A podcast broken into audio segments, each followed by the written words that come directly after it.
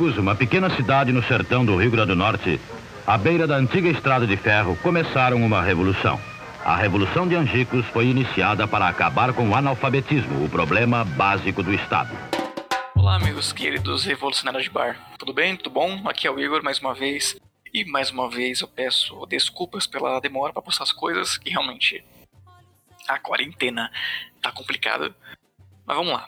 É como deve estar tá aparecendo no título, eu farei sobre o tema de hoje. Será sobre o grande professor Paulo Freire, cara que para uma parcela da população ele é um salvador, um visionário, um revolucionário e para outros o cara é um comunista babaca, maldito que quer ver o mal do, do Brasil.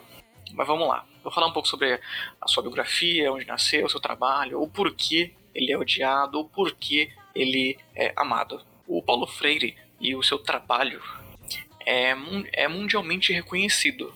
Por exemplo, em 2012, ele foi declarado patrono da educação brasileira, tendo sua formação inicial em direito. Ele acabou desistindo da área né, da advocacia e atuou, e atuou durante o início da sua carreira como professor de língua portuguesa em uma escola, né, um colégio chamado Oswaldo Cruz, né, uma instituição onde ele conseguiu concluir o seu ensino básico ou né, o ensino fundamental, como é conhecido hoje em dia. O professor Paulo Freire também trabalhou como um, para o Serviço Social da Indústria, né, o famoso SESI. Para quem não conhece o SESI, o SESI é um órgão do governo onde ele tem a missão, tem o objetivo de promover a qualidade de vida do trabalhador e de seus dependentes, com foco na educação, com foco na saúde, lazer e também uh, estimular a gestão social, né, socialmente responsável da empresa industrial. É meio que basicamente é um órgão que faz com que os empregadores, os empresários, tenham consciência que seus funcionários são humanos, não são máquinas de trabalhar sem sentimentos. No SESI, ele foi diretor, né, diretor do setor de educação e cultura, e além disso, ele também lecionou filosofia da educação na então Universidade de Recife. Paulo Freire ele foi agraciado com cerca de 48 títulos, entre doutorados, honoris causa e outras honrarias de universidades e organizações brasileiras e do exterior. Honoris causa é um título dado a alguém, uma honraria concedida pela universidade a pessoas que se destacaram em sua área de atuação, né? Tipo, tiveram aquele desempenho, de algum modo, algum outro método revolucionário a sua área, enfim. Você pode falar, ah, Igor, mas muitas pessoas já conseguiram esse honoris causa. Todo mundo tem pessoas, por exemplo, que criticam Paulo Freire. Ah, mas o Lula também tem o honoris causa, não sei o que. Sim, realmente, tem muita gente que possui esse título, mas só porque outras pessoas possuem esse título não significa que o do Paulo Freire seja inferior ao do tipo. O cara teve seu destaque e eu vou explicar o porquê. Antes de falar sobre a metodologia do Paulo Freire, vamos lembrar né, a situação. O cara nasceu em 1921, Recife, Pernambuco. O pai era militar, né, um capitão, a mãe uma dona de casa. Ele tinha dois irmãos e uma irmã. Ele era o caçula da, da família e foi o único que pôde, que conseguiu que teve a chance de focar suas energias nos estudos, dedicou aos estudos. E agora, vamos lá. Ah, ok, o cara teve seus títulos, um desempenho bom na educação, mas por quê? O que ele fez para poder revolucionar a sua área, para ter esse desempenho, para criar esse ódio e o amor? O Paulo Freire ele criou um método que estimula a alfabetização dos adultos mediante a discussão de suas experiências de vida entre si através das palavras presentes na realidade dos alunos, que são decodificadas para a aquisição de palavra escrita e da compreensão do mundo. Ok, eu não entendi porra nenhuma. Basicamente, o que eu falei agora, esse método, essa descrição técnica, seria: ele achou um jeito de alfabetizar jovens e adultos, um jeito revolucionário. E como seria isso? Ele chega num local, numa cidade, num município, ele olha aquela pessoa que está em situação de extrema pobreza, pessoal de que está na miséria, que trabalha com campo, e ao invés de pegar um livro e apresentar Foucault, Rousseau, Nietzsche, Revolução Francesa, não sei o que, isso, aquilo, ele começa do básico. Ele pensa, aquela pessoa é um fazendeiro, um comerciante, uma dona de casa, Então eu vou ensinar coisas que ela, com, que ela convive, né? Coisas que fazem parte do seu da sua realidade. Então para um fazendeiro que não sabe ler e escrever, ele ensina a ler e escrever a palavra tijolo, enxada, machado, trator, galinha, vaca, boi, terra, chuva, sol, coisas desse tipo. Parece um pouco básico demais, mas faz uma diferença tremenda. Com esse método de você ensinar aquela pessoa, aquele jovem, aquele adulto ou idoso a ler e a escrever coisas, objetos, que fazem parte da sua realidade, da realidade daquela pessoa, ele foi para um município chamado Angicos, que foi o que estourou o seu método. É um município que fica no Rio Grande do Norte e ele fez uma proposta. Ele foi em Angicos e propôs alfabetizar 300 pessoas em 40 horas, entre jovens e adultos além de ser algo muito surreal, ele também fez isso, a proposta, com um baixo custo. Então você alfabetiza jovens, adultos e idosos em pouco tempo, uma grande quantidade, sem muito custo. Parece perfeito demais, mas funcionou em mais ou menos três, três semanas e por quase um mês. Vamos colocar um mês, né? 40 horas, 3 horas por, por dia. Utilizando esse método de alfabetização, de essa pedagogia, essas 300 pessoas conseguiram escrever o próprio nome, ler o jornal, começaram a evoluir, saíram do zero. E isso foi algo uh, surreal, foi algo revolucionário, que até mesmo entrou e inspirou esse método a entrar no Plano Nacional de Alfabetização, que era um plano que tinha objetivo, como o próprio nome fala, de alfabetizar os brasileiros. Estamos falando do século XX. Então, apesar de ter aquela coisa da BNCC, de ter aquela ideia, a educação ela é para todo mundo, todo mundo tem à educação, a saber ler e escrever, a educação liberta, a educação ela revoluciona a pessoa. Muita gente que mora no interior do país, ou até mesmo em cidades do interior, não tem acesso à educação. Então, com esse método, junto no Plano Nacional de Alfabetização, seria possível alcançar essas pessoas. O foda disso é que você percebe que até século passado, que não faz muito tempo, vai, se a gente pegar toda uma visão histórica, século passado, você estudar você manter os seus estudos, você chegar até o final, você completar o seu ensino básico, seu ensino médio, ir para uma faculdade é algo é um luxo que poucos conseguem. Voltando para o Paulo Freire, esse método que ele havia criado, que deu resultado, que conseguiu alfabetizar até 300 pessoas em Indicos, foi para o Plano Nacional de Alfabetização e encabeçado pelo Ministério da Educação e Cultura, ou como nós conhecemos, né, o famoso MEC. Isso ainda no governo do João Goulart. E agora vem a parte que a razão do ódio contra o Paulo Freire, de falar que ele foi a causa da educação brasileira ter essa, essa porcaria, que isso, que aquilo. Primeiro, Paulo Freire, ele era católico. Segundo, ele era né, de esquerda, ele tinha uma visão horizontal da educação.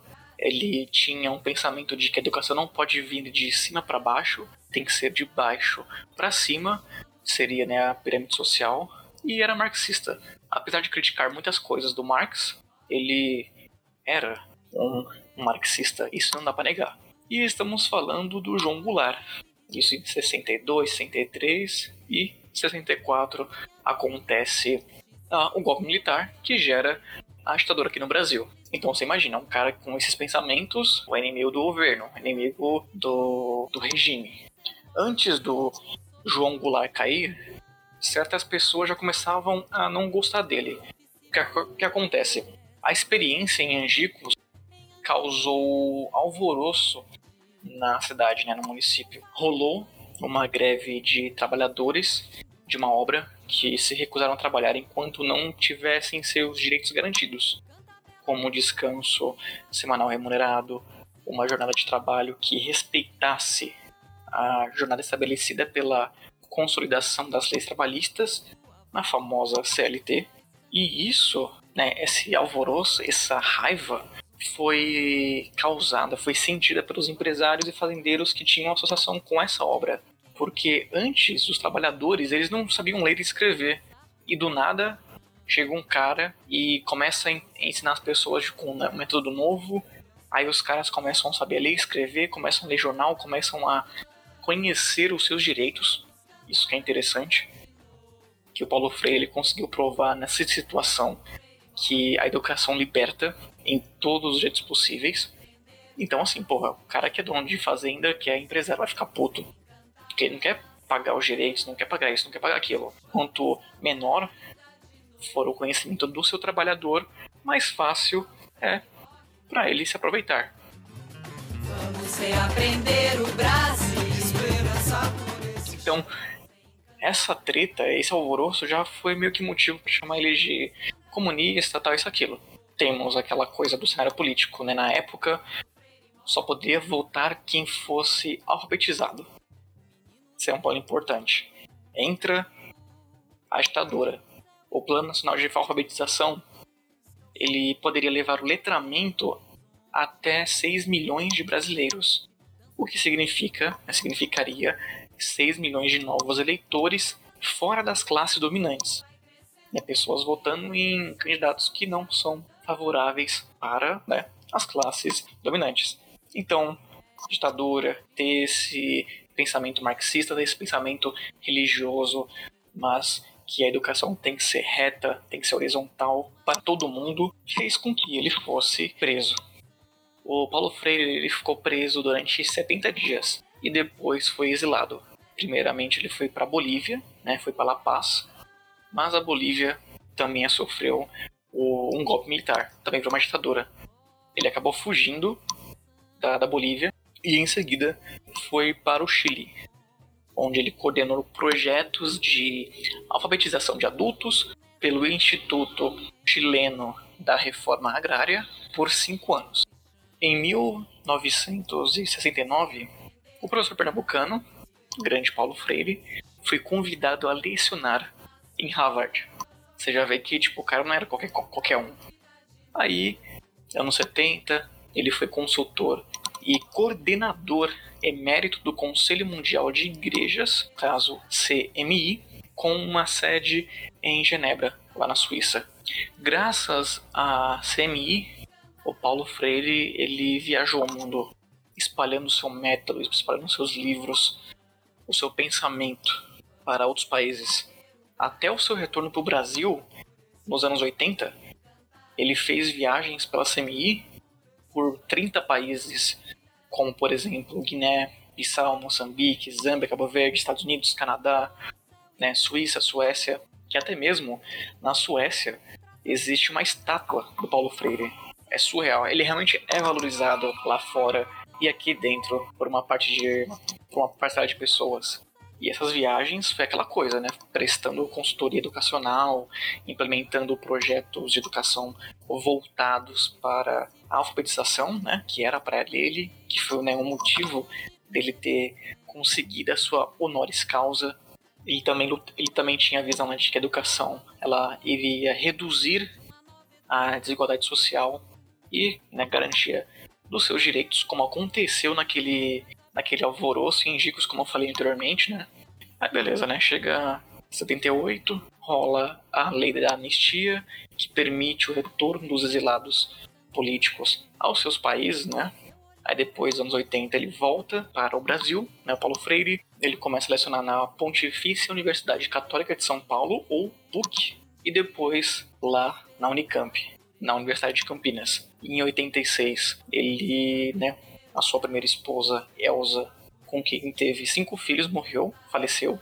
Em 88, Freire ele se casa novamente com uma mulher chamada Ana Maria, com, que, com quem permaneceu até sua morte em 97. Entre 88 e 91, Freire foi nomeado secretário de Educação do município de São Paulo pela então prefeita Luísa Erundina. Né, junto com a Luísa, foi um dos fundadores do Partido dos Trabalhadores, ou como a gente conhece, o PT. E com a morte, ela leva todo mundo, até os melhores, os melhores homens e mulheres. No dia 2 de maio de 97, Paulo Freire, o grande professor pernambucano, o cara que tinha uma visão extremamente humana e solidária, que tinha um pensamento que a educação poderia resolver muita coisa na nossa sociedade, nessa sociedade tão corrompida e desigual ele falece devido a um, a um quadro grave de problemas no sistema circulatório. E aí tem né, os dias atuais. Em 2018, Bolsonaro ganha a presidência, a eleição, é presidente do Brasil, e com isso surge aquele movimento que alguns vão lembrar, eu, ainda bem que hoje em dia ninguém mais fala disso, que era ridículo.